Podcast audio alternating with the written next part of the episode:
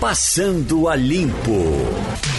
Passando a Limpo hoje tem Adriana Vitor, tem Maria Luísa Borges e Ivanildo Sampaio. Os cientistas, todos muito preocupados, chegam à conclusão também de que tem limites essa coisa de segurar as pessoas em casa, as pessoas não estão mesmo com mais disposição para ficar, mas a situação é dramática, com gente morrendo, com gente se contaminando e o pessoal dizendo que o, pior ainda pode chegar. Tem, por exemplo, aqui, Adriano, uma manchete com três horas de atraso. Ontem, realmente, o, o número nacional demorou a sair. Saúde registra quase uma morte nova por minuto no Brasil. Esses números foram divulgados ontem, depois das 10, porque o pessoal da saúde estava fazendo a contagem. Os números de Pernambuco saíram cedo, como sempre, e você acompanha isso com muito cuidado. O que nos diz? Isso, isso, Geraldo. Eu acompanho. Os números daqui geralmente saem por volta do meio-dia. Eu travo uma batalha porque estamos com o jornal no ar nesse horário e a gente tenta atualizar. O TV Jornal Meio Dia está no ar e a gente fica tentando trazer o, o, os números reais daquele dia e o que me responde a Secretaria de Saúde quando não divulga até o meio-dia, que é quando termina o nosso jornal, é que depende das notificações dos hospitais particulares para repassar o, valor, o, número completo, né? Ontem o que aconteceu em relação ao Brasil é que a gente teve um recorde de mortes, 1.349 mortes em 24 horas. A gente tem hoje, infelizmente, no Brasil 32.584 mortes. Isso é muito, muito grave. E o que dizem é que esse adiamento estaria relacionado justamente com a divulgação nos principais jornais e com o Jornal Nacional, que é o, jornal de maior audiência de rede, né? Uhum. É, o, e preocupa mais ainda porque a gente sabe que nesses números existem as notificações. Alguns falam em sete vezes mais, que os números são sete vezes maiores do que esses apresentados por causa dessas subnotificações, porque é um tempo de confirmação, porque alguns casos de Covid são só registrados como síndrome respiratória aguda grave. E, enfim, a gente está no, no, pico da, da pandemia ainda, uma situação muito dura. Maria Luísa, mesmo com essa situação dramática, a questão da abertura responsável, de, é, com todo cuidado, mesmo sabendo que se corre um pouco mais de risco, mas é irreversível, concorda? Eu acredito que é muito esperado que, to, que, que, todo mundo volte ao trabalho, que as empresas voltem. Agora, o que se observou no exterior, Geraldo, foi uma coisa mais organizada nessa volta. É, a gente está vendo no Brasil uma diferença muito grande de um lugar para outro.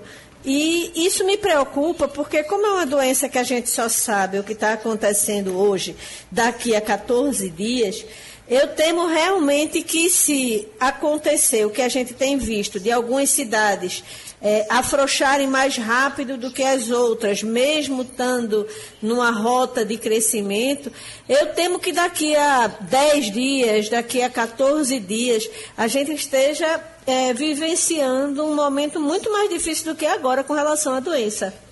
Então, deveria haver uma volta mais organizada e há até uma disputa entre Estado e alguns municípios com relação a quem tem a primazia para determinar quem abre. Né? Você já tem uma recomendação do Ministério Público de que as prefeituras devem seguir o que diz o, o, o decreto estadual, que prevê uma abertura em longo prazo, mas alguns municípios querem acelerar esse processo. Então eu fico preocupada. Onde me chamou muita atenção, e eu acho que é um caso que a gente devia olhar e estudar e tentar entender, o caso de Florianópolis. Florianópolis está há vários dias sem registrar nenhuma morte pela doença. Florianópolis ela já voltou em várias atividades, já voltaram à normalidade, inclusive o comércio. Né? Você só não tem grandes eventos, mas a, a, a cidade que é uma ilha, né? O fato de ser uma ilha deve facilitar a, a, as ações. Né? Você vê que Fernando de Noronha fez um lockdown de 15 dias e controlou a doença. Então, o fato de ser uma ilha deve ter é, é, vantagem com relação às ações de controle, mas eu acho que é um exemplo para a gente olhar o que foi que Florianópolis fez, que conseguiu primeiro testar em massa a população, conseguiu é, é, debelar, não teve superlotação nas, nas UTIs, né? e hoje já está com a maior parte das atividades econômicas de volta. É, é, é, há vários casos que a gente precisa olhar para tentar aprender, mas a gente tem que ter muito cuidado, porque, como a Adriana ressaltou, a gente teve ontem recorde de casos confirmados. Né? Embora no nosso estado você não tenha tido pico, porque a gente já teve em vários dias mais de 100 é, registros de mortes, o que é um, um número muito alto para a nossa população, mas popula Pernambuco ainda tem 8% do, dos casos do país, o que é o dobro da percentual da população do estado com relação à população do país. Então a gente ainda não está numa situação confortável. Está aqui para conversar um pouco com a gente o secretário da Fazenda de Pernambuco, Décio Pradilha. Doutor Décio, eh, nós temos para conversar com o senhor Adriana Vitor, Maria Luísa, Ivanildo Sampaio. Eu queria lhe perguntar com relação a dinheiro que chega, porque fica uma confusão grande na cabeça das pessoas. O Senado se reúne e libera 30 milhões. Câmara se reúne e libera mais 40 milhões. E o governo federal diz que vai mandar tantos milhões. Daqui a pouco vai recuando, recuando. Essa verba foi vetada, aquela foi vetada. E a gente fica sem saber o dinheiro que está chegando no Estado. Chegou algum dinheiro mesmo? Bom dia, Geraldo. Bom dia. Bom dia aos repórteres que estão aí no debate. Bom dia aos ouvintes. Bom, Geraldo, é importante, e, sempre eu, eu, eu, digo isso, você tem aí uma, uma missão de esclarecer para a sociedade é, o que é efetivamente está ocorrendo. Existe, existe sempre um jogo de números muito grande a nível orçamentário. Sempre existe. E é bilhão para bilhão para cá. E qual é a efetividade disso? A primeira coisa importante. O pacote que foi aprovado, que foi sancionado no dia 27, publicado no dia 28, que chama-se Programa Federativo de Enfrentamento ao Covid, é a única coisa oficial que existe no país de enfrentamento ao Covid, passou na Câmara, no Senado, teve ajuste, o presidente vetou, vetou o quê? Vetou o aumento de servidor público, vetou a suspensão da execução dos estados que não pagassem a dívida, isso foi também vetado. Eu vou explicar um pouco a consequência financeira disso que está abalando muito os estados. A gente começou a pagar agora nos primeiros, nos últimos dias de maio já começamos a pagar de novo as dívidas, isso foi um impacto grande, descontado em FPL de todos os estados vetou também a questão da dívida de INSS com as prefeituras e vetou a questão meramente formal de concurso público, que era o, o artigo 11 lá, parágrafo primeiro. Então, dentro desse, desse contexto todo aí, no dia 9 de junho, o que é que vai entrar, depois de todos esses vetos aí, o que é que vai entrar no estado de Pernambuco? 269 milhões no dia 9 de junho, agora entrou nada, 269 milhões de reais enviados pelo governo federal chamado auxílio financeiro, que esse é não vinculado, ou seja, para compensar a queda do ICMS. A queda do ICMS de maio, já estou adiantando o seu programa, não dei nenhuma matéria disso ainda, ela tem duas contas, a conta tecnicamente correta e a conta, assim, de conhecimento mais popular. De conhecimento mais popular é aquela conta que ela é fácil de explicar, que é quanto eu arrecadei em maio de 2020 e quanto eu arrecadei em maio de 2019. Tecnicamente, essa comparação ela é incorreta, mas popularmente é o que mais as pessoas entendem. Por que ela tecnicamente é incorreta? Eu vou dizer os dois valores. Porque em maio de 2019 você tinha outro nível de despesa, o orçamento era outro, você tinha outro tipo de duodécimo que passava para os poderes, outro tipo de despesa de saúde, de educação, que são despesas que são bem acima do IPCA, chama-se, existe a inflação da saúde, a inflação da educação, que esses gastos são muito acima que a gente tem no setor público. Então não pode se comparar simplesmente isso, porque além da inflação do meio de caminho, que ela existe, de 4%, 4,2% de um ano para o outro, além disso, tem também os aspectos de custos que são bem mais elevados da saúde, educação e segurança, principalmente. Mas, em Pernambuco, em 2020, em maio, fechamos a arrecadação, volto a dizer, é a primeira vez que eu estou falando disso aí, devo dar entrevistas ainda hoje à tarde para os jornais, fechamos uma conta de 600 milhões a menos se você comparar com a arrecadação esperada. O que é arrecadação esperada? A arrecadação que a gente esperava no mês. Quando a gente fechou todo o planejamento em 31 de dezembro de 2019 e começou janeiro, que era o crescimento real de 4,19%, crescimento real porque é descontado a inflação. Isso aconteceu em janeiro, isso aconteceu em fevereiro, isso iria acontecer em março e veio a pandemia, que é desde o dia 20 a gente fechou a economia para poder sobreviver e fazendo acertadamente o isolamento social, tinha que fazer mesmo e tem que fazer. Então, dentro desse contexto, a arrecadação de abril e maio caiu muito por causa da pandemia. Foi um fator exógeno ao que estava acontecendo. Então, o que deveria entrar, que é a conta certa, em maio, entrou a menos 600 milhões, foi uma perda de 600 milhões. Se fizer a comparação popular, que é o que sai mais na imprensa e que o povo entende mais fácil, que é, se comparar com maio do ano passado, aí perdemos 482 milhões de reais. Então, ou você perdeu quase 500, ou você perdeu 600. Num mês só, num único mês. E as despesas de saúde aumentando. E as despesas com funcionalismo são sempre crescimento vegetativo. E as despesas com segurança aumentando muito. E as despesas de educação? A gente está entregando cesta básica, a gente não parou de gastar dinheiro com merenda. Então, não é fácil a situação dos 27 estados. Então, esse é o primeiro contexto. O dinheiro que vem agora, que vai ser no dia 9 de junho que ele entra, vem 269 para compensar essa queda. Que em um mês só, ou você diz que foi quase 500, ou você diz que foi 600, no mês só. Se você olhar abril, foi 245 milhões. Se você olhar março, perdemos 90 milhões. Então já perdemos aí 340 milhões de reais mais ou 600 ou 500. Ou seja, ou você perdeu um bilhão, perdeu um bilhão e 100 em três meses. Vai ser 269. Essa é uma questão. E a outra questão aqui, essa ajuda vem também um pedaço que não são os 92 que estão nos jornais, que eu coloquei, os jornais estão certos, inclusive hoje, é porque a gente deu azar, tem uma coisa chamada variação de taxa de incidência. E qual é o azar? É a data da publicação. A data que publicou reduziu no Sofrer para Pernambuco para todo mundo em 17 milhões. 17 não, 15 milhões. Então, a gente vai receber 77 milhões, fora os 269, no dia 9, que só pode, aí é diferente esse dinheiro, esse dinheiro só pode ser aplicado em compra de aparelho, compra de material, que é EPI, essas coisas, ou despesa com medicação de Covid. É uma coisa muito específica. Então, esse dinheiro ele não é livre para gastar com a deterioração, destruição econômica. O outro pode, porque o outro é para compensar a receita. Então, praticamente, o que você vai ter é 269 mais 77, ou seja, arredondando 360 milhões de reais. Deixa eu trazer Ivanildo Sampaio. Bom dia, secretário. É, a gente tem informações de que, mesmo antes da, da pandemia, o Estado já vinha atrasando pagamento em alguns setores. Isso não era um atraso generalizado, mas havia setores que tinham pagamentos a receber e que estavam em atraso.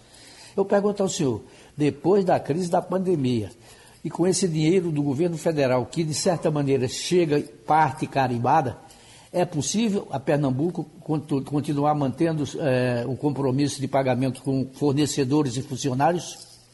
A pergunta muito importante é essa. O, o Estado, que é a entidade subnacional, que ela está entre a União, que é o governo federal, e os municípios, ela é coletora.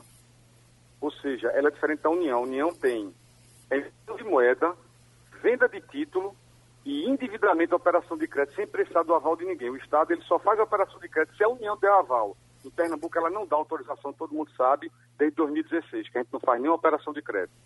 Os empréstimos que tem, as dívidas que eu estou pagando é de empréstimos foram feitos há 10, 5 anos atrás, que eu vou pagar até 2037, 36, são as dívidas que Pernambuco tem, que são até pequenas. Só tem 50% de comprometimento da receita corrente líquida, é muito pequeno. Mas o desembolso é grande é pequena a nível do que a lei permite. A lei permite até 200%. São Paulo tem 186% de comprometimento da corrente líquida com endividamento. Pernambuco só tem 50%. Agora, por mês é caro. Né? Por mês é caro porque pagar dívida sempre é difícil para o Estado pobre. Pagar 200 milhões no mês é dinheiro. Pagar 80 milhões no mês, dependendo do mês, é dinheiro.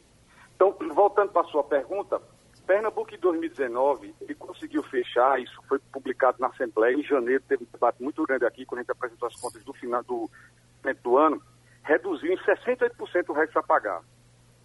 Ou seja, quase né, 70% do resto a pagar a gente zerou.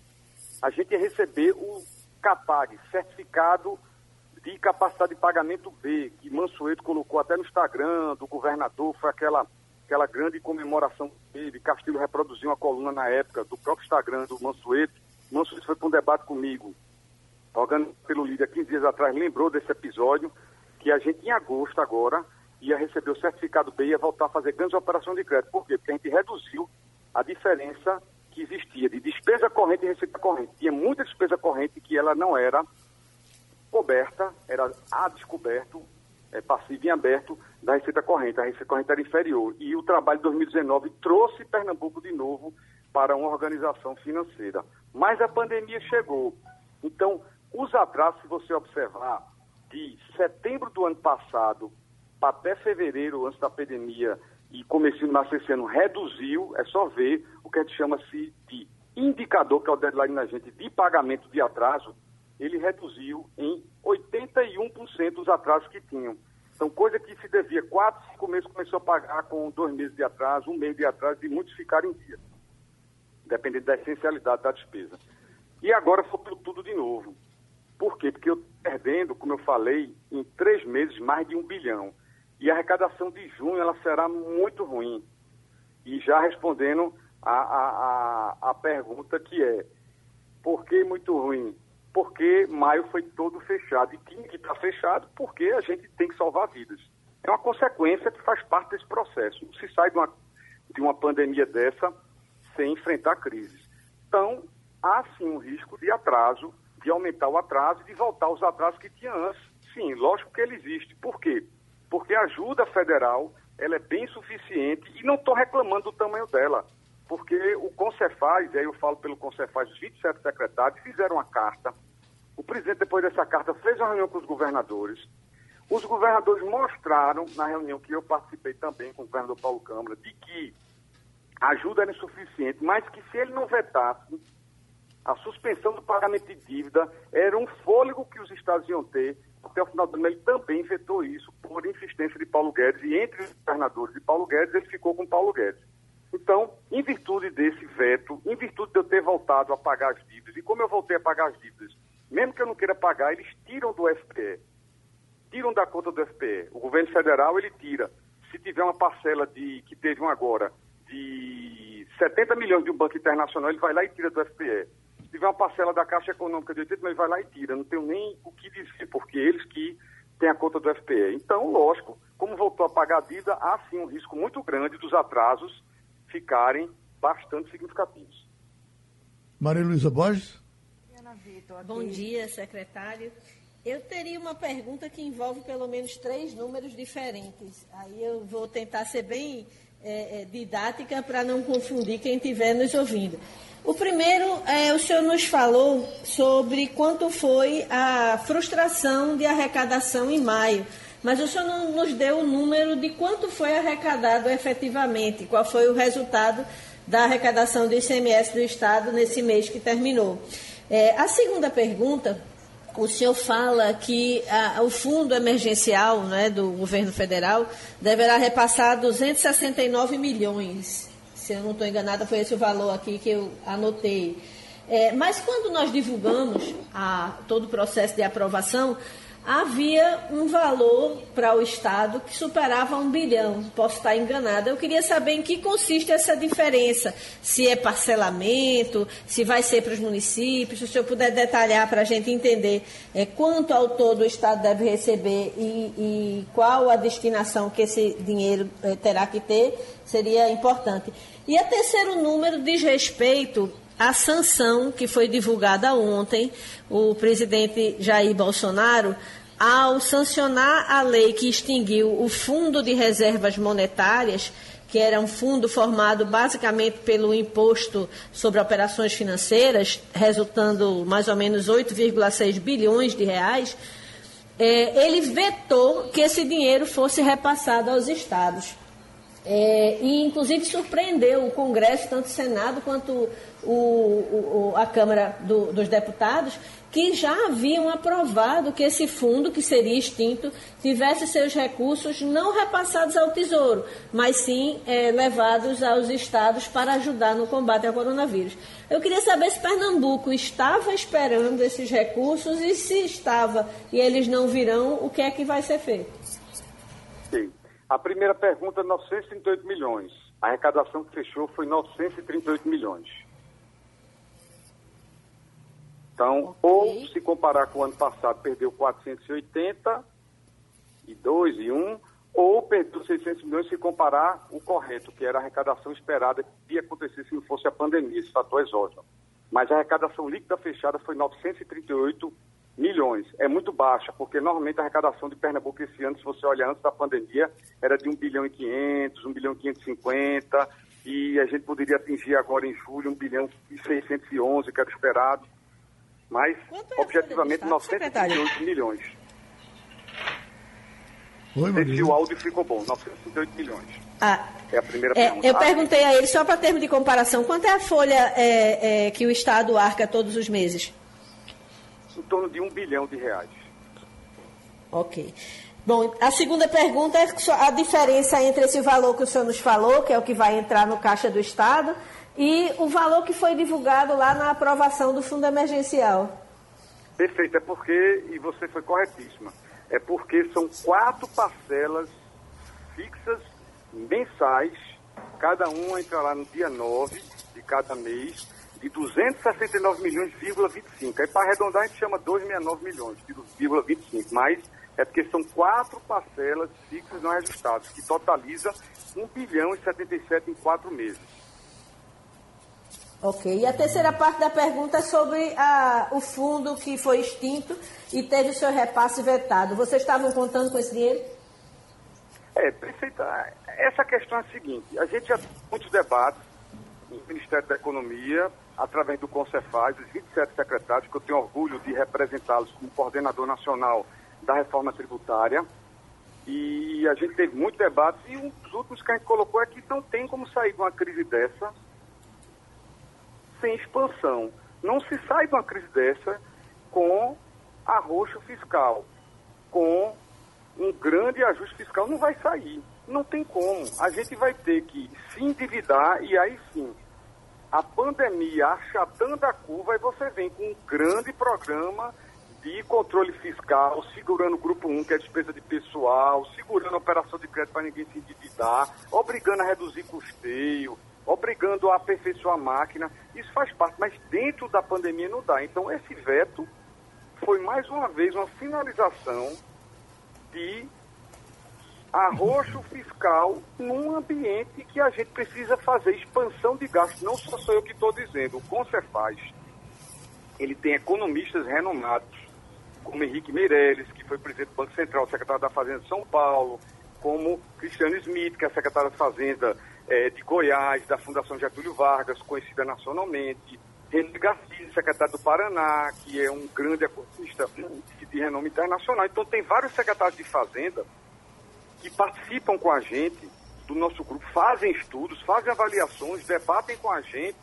e a gente tem clareza no nosso grupo de secretários que o PIB este ano vai cair 6%.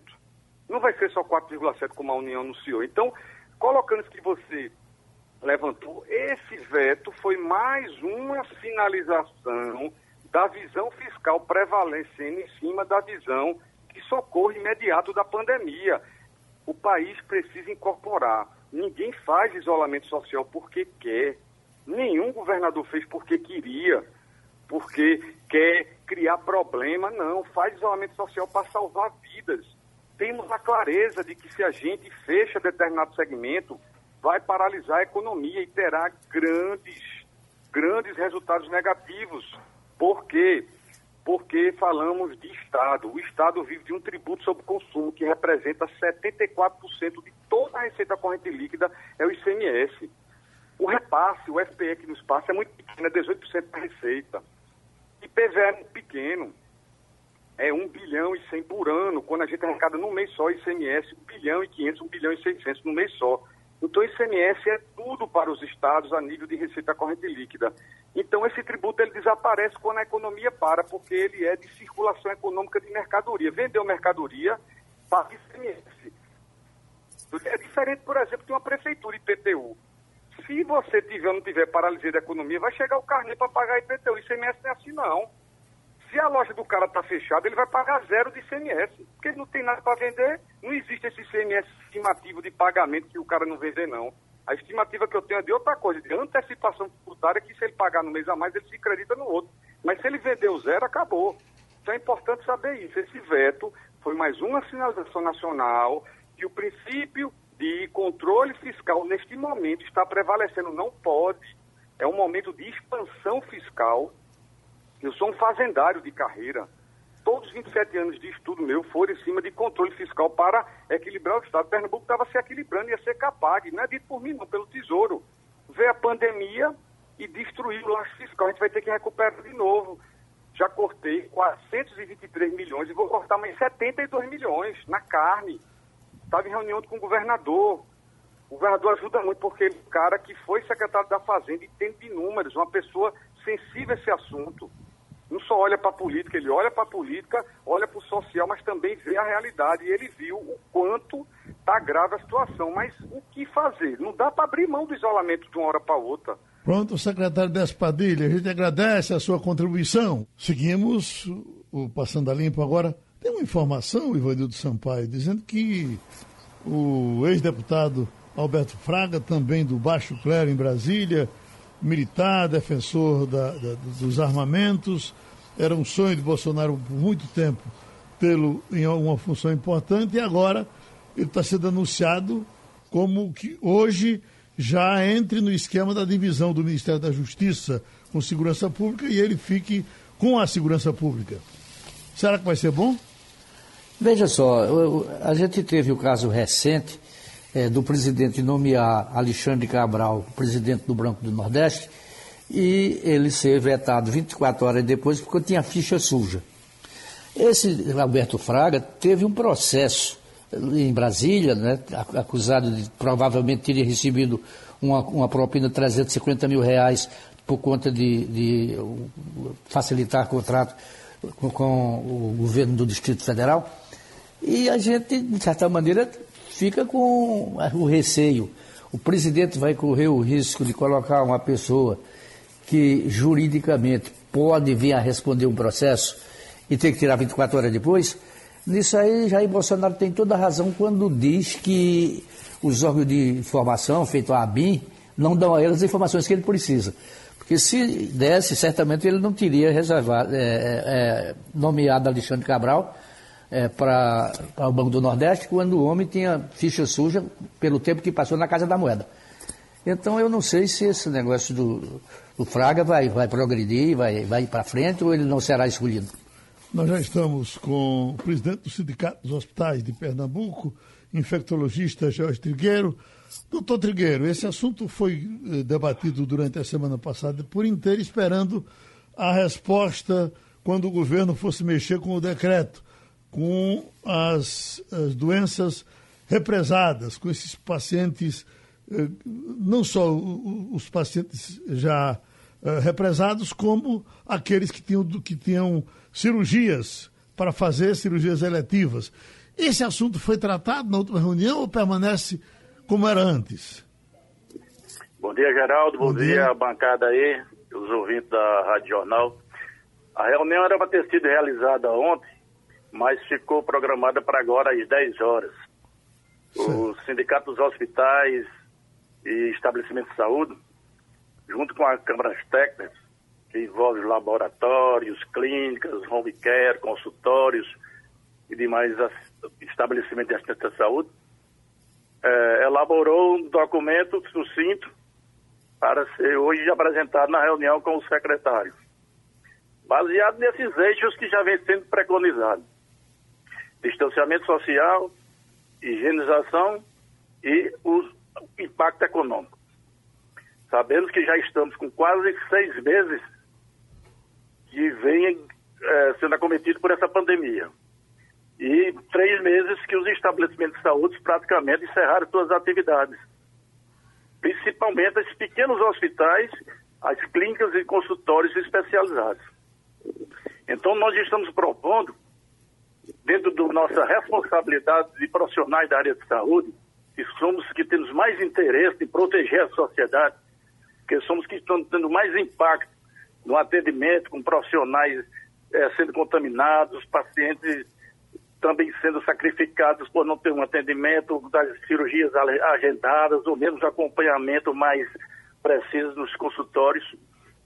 E estamos propondo uma abertura gradual, com responsabilidade, iniciando inicialmente pelos consultórios e exames laboratoriais.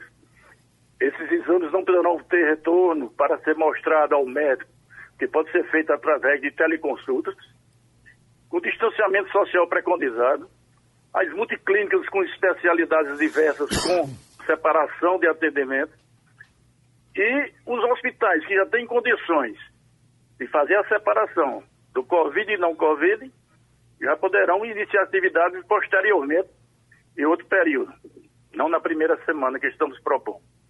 E os outros vão se adequar. É bom entender que no empresariado do geral, e principalmente na área de saúde, não tem interesse nenhum de causar dano ao seu usuário, ao seu cliente. Nós não somos irresponsáveis. Eu estava eh, vendo aqui, a primeira medida que se faz é quem vai fiscalizar os estabelecimentos. Ora, tem que dar um critério, um, um, um, crédito, aliás, de confiança aos empresários e os profissionais de saúde. Eles não vão agir de má fé. Eles não querem que a população se contamine que essa curva venha a ascender novamente. O secretário Padilha estava falando agora aí, preocupado. A prefeitura do PTU não tem problema. Mas nós somos, em Recife, o terceiro maior contribuinte de ISS.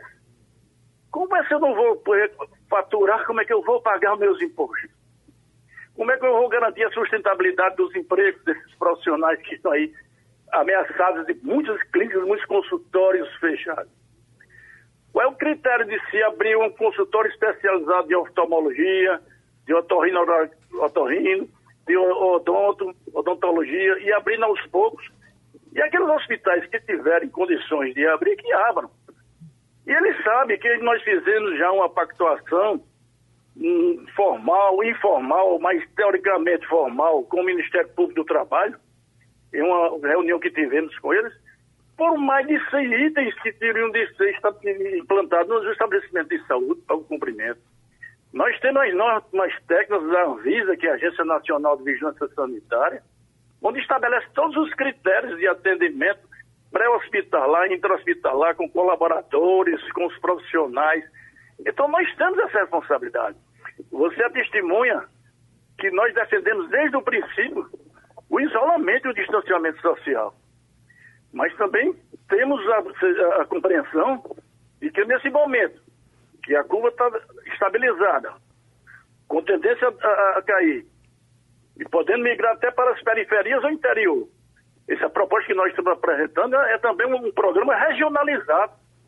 Não vamos liberar geral no estado todo.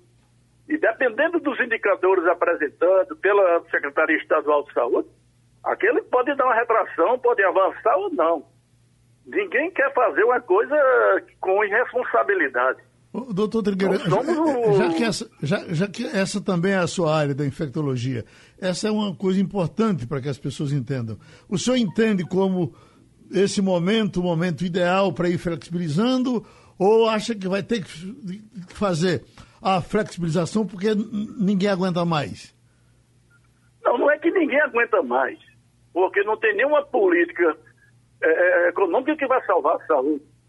Não é flexibilização geral, é com responsabilidade. Nós hum. estamos confiando nos indicadores que a Secretaria está apresentando. Certo. E que os cientistas estão demonstrando. Outros dizem que estamos no pico total. Mas Pernambuco está estabilizando com a tendência a cair. É por isso que está se pedindo prazo para se preparar.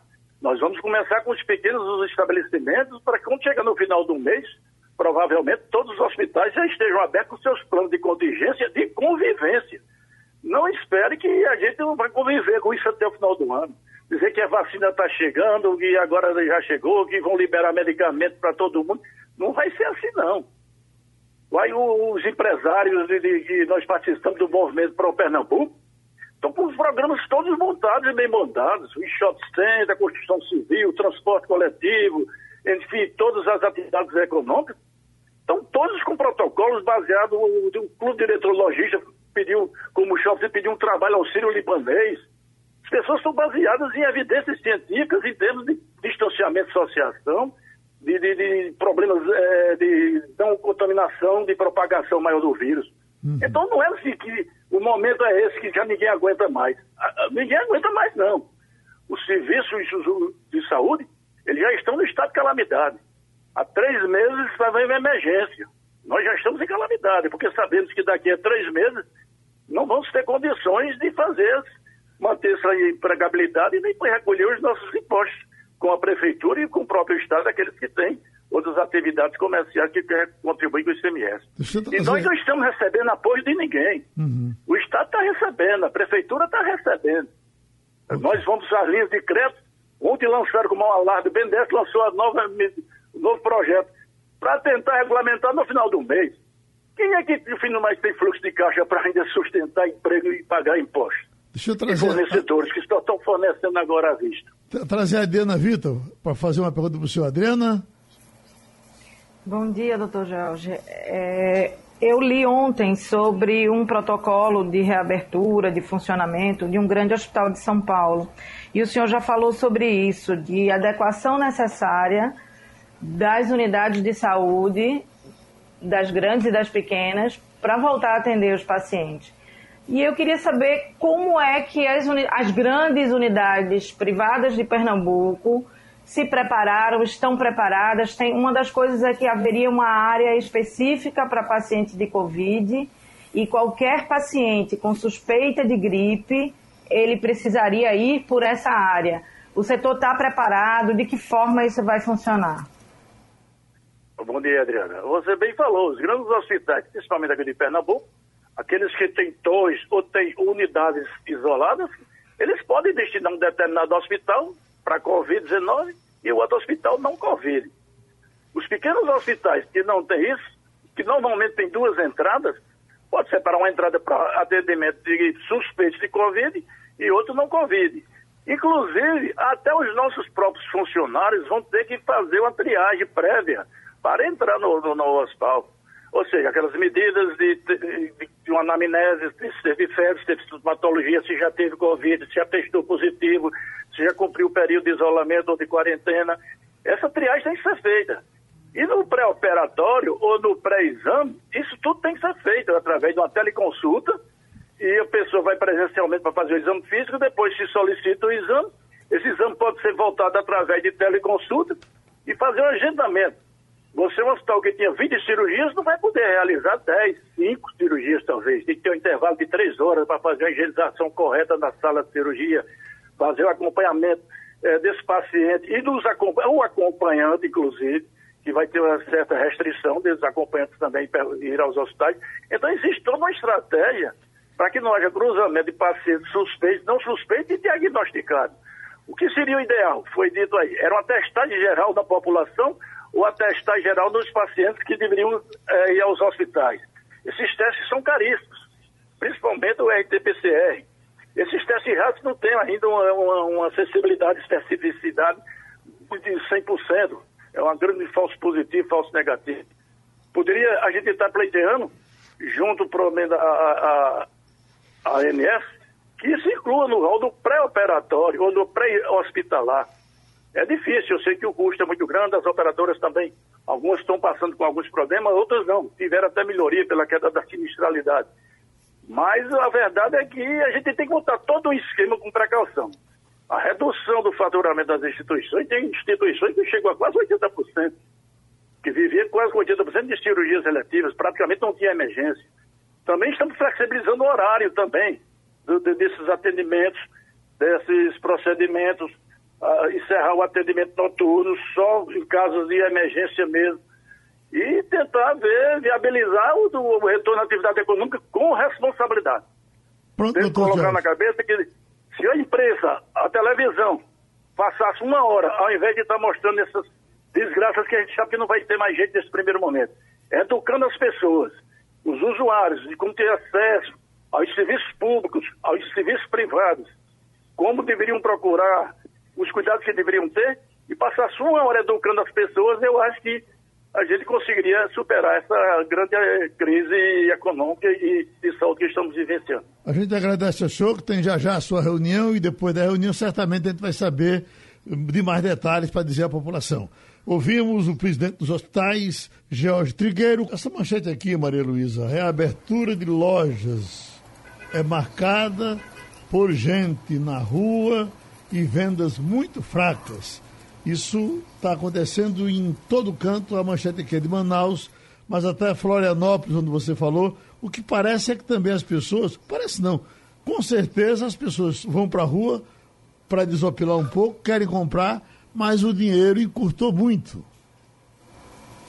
Pode ser uma explicação, Geraldo. A gente tem acompanhado o crescimento dos números do desemprego, né? O, a gente deu aí mais de um milhão no mês passado que entraram no seguro-desemprego, que significa que eram pessoas que estavam formalmente empregadas, que perderam seus empregos. Então, a tendência é que, ao final desse período tão difícil que a gente está passando, a gente tenha ainda mais informalidade, ainda menos pessoas com, com é, garantias, é, e com toda certeza isso se reflete na, no consumo das famílias, que você sabe que é um dos grandes motores né, da economia. Né? Quando os, o consumo das famílias é, cresce, naturalmente a economia inteira cresce. Né? Alguns até chamam de consumo formiguinha, né? porque ele é pulverizado. É, eu acho que tem vários fatores, Geraldo. Tem sim o fator é, de, do, da queda na renda, mas eu acho que pode ter também um efeito aí de uma certa cautela das pessoas com relação à circulação. Eu ouvi, por exemplo, um diálogo de duas mães que têm filhos cujas aulas foram suspensas, que elas disseram, olha, pode reabrir a escola que eu não vou mandar meu filho. Ela, ela teme que a criança se torne um agente contaminador porque tem uma pessoa idosa em casa e termine adoecendo, por exemplo, o avô porque está é, circulando livremente e o avô é, pode é, é ser alvo da, da, da Covid-19. Então, existem vários fatores, desde sanitários até o econômico mesmo, do empobrecimento da, da, das famílias. Já está com a gente o prefeito José Patriota, presidente da AMUP. É, prefeito, presidente, a, a, a Rota 232, tão falada, que vai é, se contaminando, as coisas vão crescendo, já falamos de Serra Talhada, Serra Talhada já está na, na, na, área da preocupação. Quantos são os municípios onde ainda a Covid não chegou? Estava em quatro, depois me disseram que só Exu estava escapando. Já chegou em todo canto? É, só está faltando. Bom dia, Geraldo. Bom dia. Bom dia, ouvintes. Só está faltando solidão agora. E o nome já está dizendo, né? Sim. É aqui no setor do Pajeú, fica na divisa com a Paraíba, que isso também nos preocupa, porque aqui próximo de é, Patos, a 120 quilômetros, é, pertinho aqui na divisa do sertão do Pajeú, lá pipocou, está acima de 600 o número já uhum. perdeu o controle totalmente. E há uma interface muito grande de, em feiras, envolvimentos, tratamento de saúde, pessoas que têm laços, negócios, estudos, embora estejam suspensas as atividades, mas há uma, um intercâmbio, uma ligação grande, Patos, Teixeira, Brejinho, Tapetim, São José, essa região toda. E Solidão, do outro lado, faz também fronteira com a Paraíba. É a única cidade que ainda não tem caso registrado. A sua vizinha Tabira, falar um pouco dela. Tem feira de gado, essa, essa, essas coisas tá estão... essa feira. Vai ter? É. Tabira está com um índice de infestação bastante expressivo já, inclusive já tem óbito registrado. E também inspira cuidado, porque também faz divisa com Água Branca e liga ali com São José do Egito. Uhum. E Tabira tem um índice bastante já bastante expressivo. Nada fora do controle total, mas já expressivo. É? Aqui na região, Serra Talhada, Arco Verde são mais preocupantes, Sertânia tem um bom número de registros, infelizmente. É, Iguaraci e Gazeira registrou um caso, que era uma das quatro cidades também que não tinha, É, mas é isso, Geraldo, é uma situação complicada. Aqui em Afogados nós temos também um índice bastante para o porto da cidade, com 40 mil habitantes, cidade polo. A questão dos bancos é uma pressão muito forte, mas a gente só tem nove casos notificados e cinco curados. Evandro Sampaio. deu dois casos. Hum, Evandro Sampaio, presidente aí. Bom dia, presidente. Bom dia, patriota. Bom dia, Olha, eu me lembro que há muitos anos, é, Solidão, apesar de pequena e isolada, era uma cidade onde havia romaria. Vinham romeiros de várias partes do estado para, é, para, para, pagar promessa para Nossa Senhora. Enfim, esse romeiro acabou? Essa romaria é, tá acabou? Suspensa as atividades. Porque a própria Igreja Católica está celebrando de porta fechada. É, então, é tudo transmitido pelas redes. Aqui, todas as igrejas, e o bispo daqui é italiano, foi um dos primeiros que tomou a atitude e determinou que nenhum vigário pode celebrar, nem ter nenhum tipo de atividade de aglomeração. Então, as romarias, as festas tradicionais de padroeiro, que você sabe que é algo muito forte na crença e nos costumes do nosso povo, nada disso está acontecendo. Esses respiradores, eh, prefeito, eh, eh, todas as cidades do interior têm menos ou mais, mais, pelo menos dois ou três tem em todo canto? Quase todos os lugares, Geraldo. Uhum. É, um, dois, é, porque normalmente todo o fluxo ele é regional, os hospitais regionais do estado. Ele é que tem a sobrecarga com a piora dos pacientes. A atuação do município de pequeno porte e médio porte é sobretudo na contenção, no isolamento, no monitoramento, as barreiras sanitárias, no controle da fila dos bancos. Você percebe que melhorou.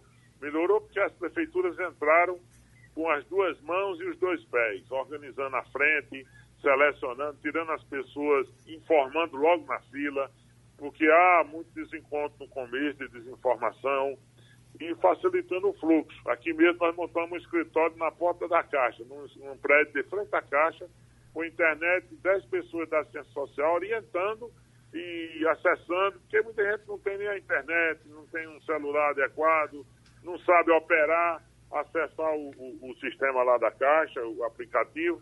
E quando a gente bota a estrutura municipal com coberta, com água, com internet e orientação, facilita muito o fluxo e as pessoas às vezes ficam horas na fila no lugar errado, no dia errado. É falta de instrução, orientação. Isso melhorou muito, essa aglomeração nas cidades. Então, as prefeituras distribuem máscaras, a prefeitura orienta, faz a vacinação do NH1, é, faz as barreiras e monitora aquelas pessoas que chegam de fora. A, os que estão, separa os que têm sintomas gripais para um atendimento específico, para não ficar misturando nos, nas outras unidades de saúde, fazendo a triagem e, e monitorando todos esses casos. E quando o caso é confirmado, você tem que monitorar todo o passado, a família, isolar o máximo e testar. E agora a gente está aumentando a quantidade de testes, porque a testagem no Brasil é muito baixa. Então a gente precisa aumentar a testagem.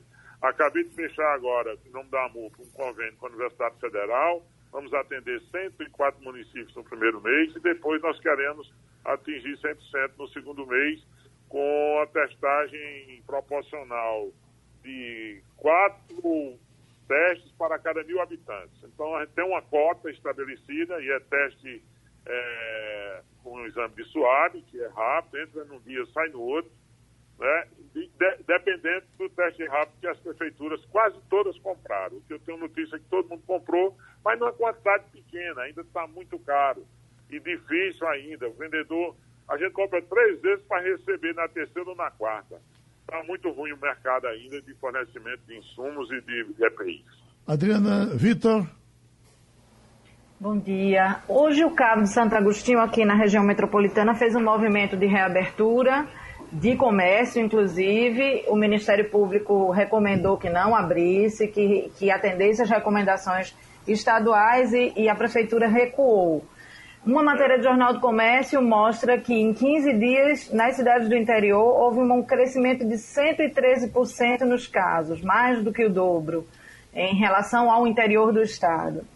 E aí a gente está na porta do São João, há 20 dias do dia de São João, que se não estivéssemos em pandemia já havia muito forró nesse meio de mundo. Como controlar esse povo em casa, o que é que o interior, de que forma vai se mobilizar para mostrar a importância de não circulação de pessoas nas ruas. É, muito bem, Adriana, esse é o contexto. Na verdade, quando há uma certa, um certo vexame, liberar todos os segmentos simultaneamente, não tem sentido, não tem viabilidade. A gente não pode jogar as pessoas, se expor a tanto, com tanta velocidade. Tem que ser por segmento, de forma gradual, com protocolo por cada segmento e muito acompanhamento. Então, é, Adriano, você tem razão. A festa de São João mobiliza, é histórica, é tradicional. Pela primeira vez na história, o São João é em casa mesmo. Não vai dar para fazer festa, já está tudo cancelado, a recomendação é geral. E nenhuma, qualquer abertura desordenada é um suicídio. Então, tem crescido para o interior, é uma tendência, ainda não estamos no pique, mas brevemente espero que a gente volte no pique, mas precisa segurar essa onda de não se expor. As pessoas estão estressadas, começamos cedo aqui, é verdade, mas o vírus foi chegando aos poucos, aos poucos e foi aumentando. Então precisa aumentar a testagem e manter as regras de, de restrições, de isolamento, de higiene, e com todos os cuidados necessários. E a abertura muito lenta, muito gradual por cada setor, por cada segmento. Então, por exemplo, o segmento de ótica, que tem a ver com saúde, então alguns prefeitos já estão discutindo essa possibilidade, mas com restrição de horário de funcionamento, de número de pessoas que entram no estabelecimento e, sobretudo, os casos de urgências. Então, são coisas assim bastante pontuais, sintonizados de uma maneira uniforme. Nós, na última reunião do governador, nós pedimos e reivindicamos que fosse feito planos é, descentralizados, quatro macro-regiões de saúde. De segunda e terça nós vamos aprofundar, porque ainda faltam alguns protocolos serem concluídos e definir de forma uniforme para não ter precipitação. Não adianta um prefeito querer sair duas, três vezes na frente e os outros da redondeza, da região, o território se comunica, as pessoas se deslocam e o vírus também. Então, é preciso muito cuidado, não podemos afrouxar de qualquer forma enquanto não se tiver uma vacina massiva acessível a todos. Pronto, a gente teve novamente a contribuição do presidente da AMUP, José Patriota. Obrigado, prezado Ivanildo Sampaio. Maria Luísa é, é da Cidade Grande, Adriana Vitor também, nós somos matutos. O presidente da UB estava falando agora há pouco e passando um fio na minha cabeça.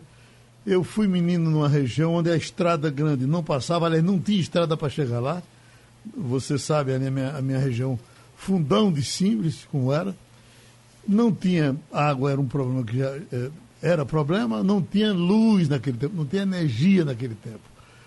Ah, não chegava um caminhão, não chegava um carro, não chegava nada, todo mundo saía pelas veredinhas para fazer uma coisa ou outra, mas os vírus chegavam. Naquelas regiões eu tive catapora, eu tive bexiga, eu tive sarampo, eu tive tudo. Essas, é por isso que eu acho que isso é quase inevitável. Termina chegando. Você teve doença pelo interior onde você viveu? Geraldo, eu tive inclusive a gripe asiática. Ih, rapaz. Que era uma coisa de cidade grande. Sim. Então eu tive a, a, gripe asiática, foi séria, fiquei com febre altíssima, mais ou menos uma semana deitado. E, e nessa época a minha cidade era quase como a sua. Uhum. Dif, difícil acesso, estrada ruim. É, embora da divisa com a Paraíba era ruim a estrada para chegar numa cidade maior que era Patos. Mas enfim, eu tive também catapora, sarampo, é, cachumba Sim. e a gripe asiática. Mas você falando dessa coisa, é, infelizmente o tempo do doutor Trigueiro foi curto para a gente é, fazer mais algumas perguntas que é, me angustiam. É, ele, ele e outras autoridades e outros líderes sempre falam da necessidade de reabrir as atividades, mas com prudência, com cuidado, porque a preocupação é salvar vidas.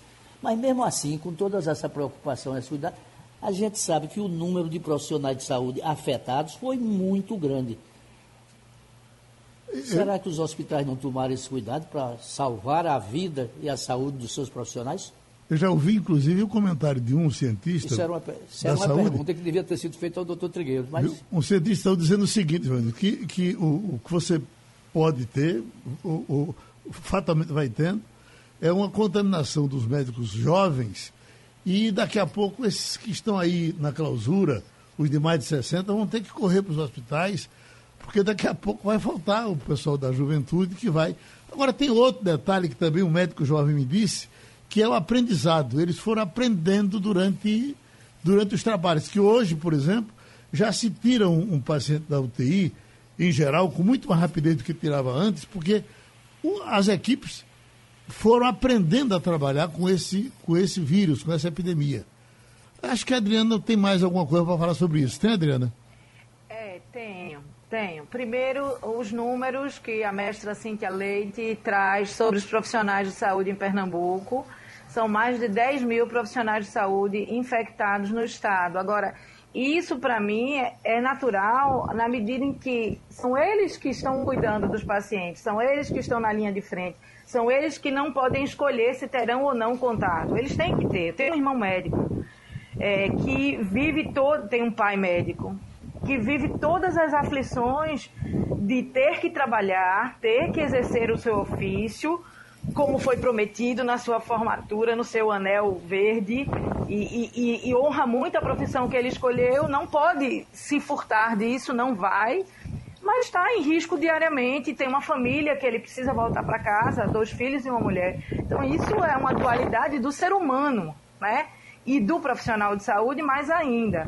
Agora, Geraldo, em relação ao colapso, aos casos, às contaminações, o que as autoridades pernambucanas, o secretário André Longo principalmente, sempre disse diariamente é que o Estado precisava evitar um colapso na rede de saúde. A gente chegou a ter 300 pessoas esperando por um leito de UTI. Hoje a gente tem um número bem mais baixo do que isso. O que a gente não podia é que todas as pessoas adoecessem ao mesmo tempo, procurassem unidade de saúde ao mesmo tempo e o atendimento não ia chegar para todo mundo e as escolhas iam ter que ser feitas. Isso é muito cruel. Uhum. Eu acho que o isolamento ele permite isso. A gente vai ter que conviver com esse vírus fatalmente. A gente não sabe, por exemplo, até hoje não, a medicina não tem a resposta. Pode se contaminar de novo. A gente já viu casos de recontaminação. Então, é tudo um aprendizado e a gente precisa levar tempo para que esse aprendizado esteja concluído, para que a gente possa respirar e aprender a conviver com isso. É verdade. Maria essa foi uma coisa que a Adriana chama a atenção para um detalhe importante, porque essa é uma coisa que as, a população, de modo geral, demorou a entender. É, uma coisa é você chegar no hospital e ficar numa fila de 300 pessoas esperando o respirador. Outra coisa é que as pessoas já terem passado por lá e você chegar e de imediato você ter o seu atendimento. Me parece que nós estamos na condição de ter esse atendimento por enquanto. E esperamos que tenhamos sempre, né? É, as autoridades, tanto é, do ponto de vista estadual quanto da capital, elas dizem que tiveram tempo de preparar os hospitais de campanha para, na ocorrência de um pico é, muito grande da epidemia aqui, a gente teria como é, é, atender essas pessoas. É o famoso achatamento da curva, né? Você retarda um pouco a contaminação da maioria para que você possa se preparar para atender os casos graves. Lembrando que em torno de 15% dos casos agravam. Né? Mas quando agravam, de fato, eles exigem uma atenção extremamente dedicada, uma equipe grande de profissionais em torno, equipamentos sofisticados. Então, foi isso que foi preciso fazer. E é por conta dessa preparação que agora as autoridades dizem que vão poder, pouco a pouco, abrir as atividades econômicas é esperar para que tenhamos realmente chegado nesse patamar. E terminou o Passando a Limpo. Passando a Limpo.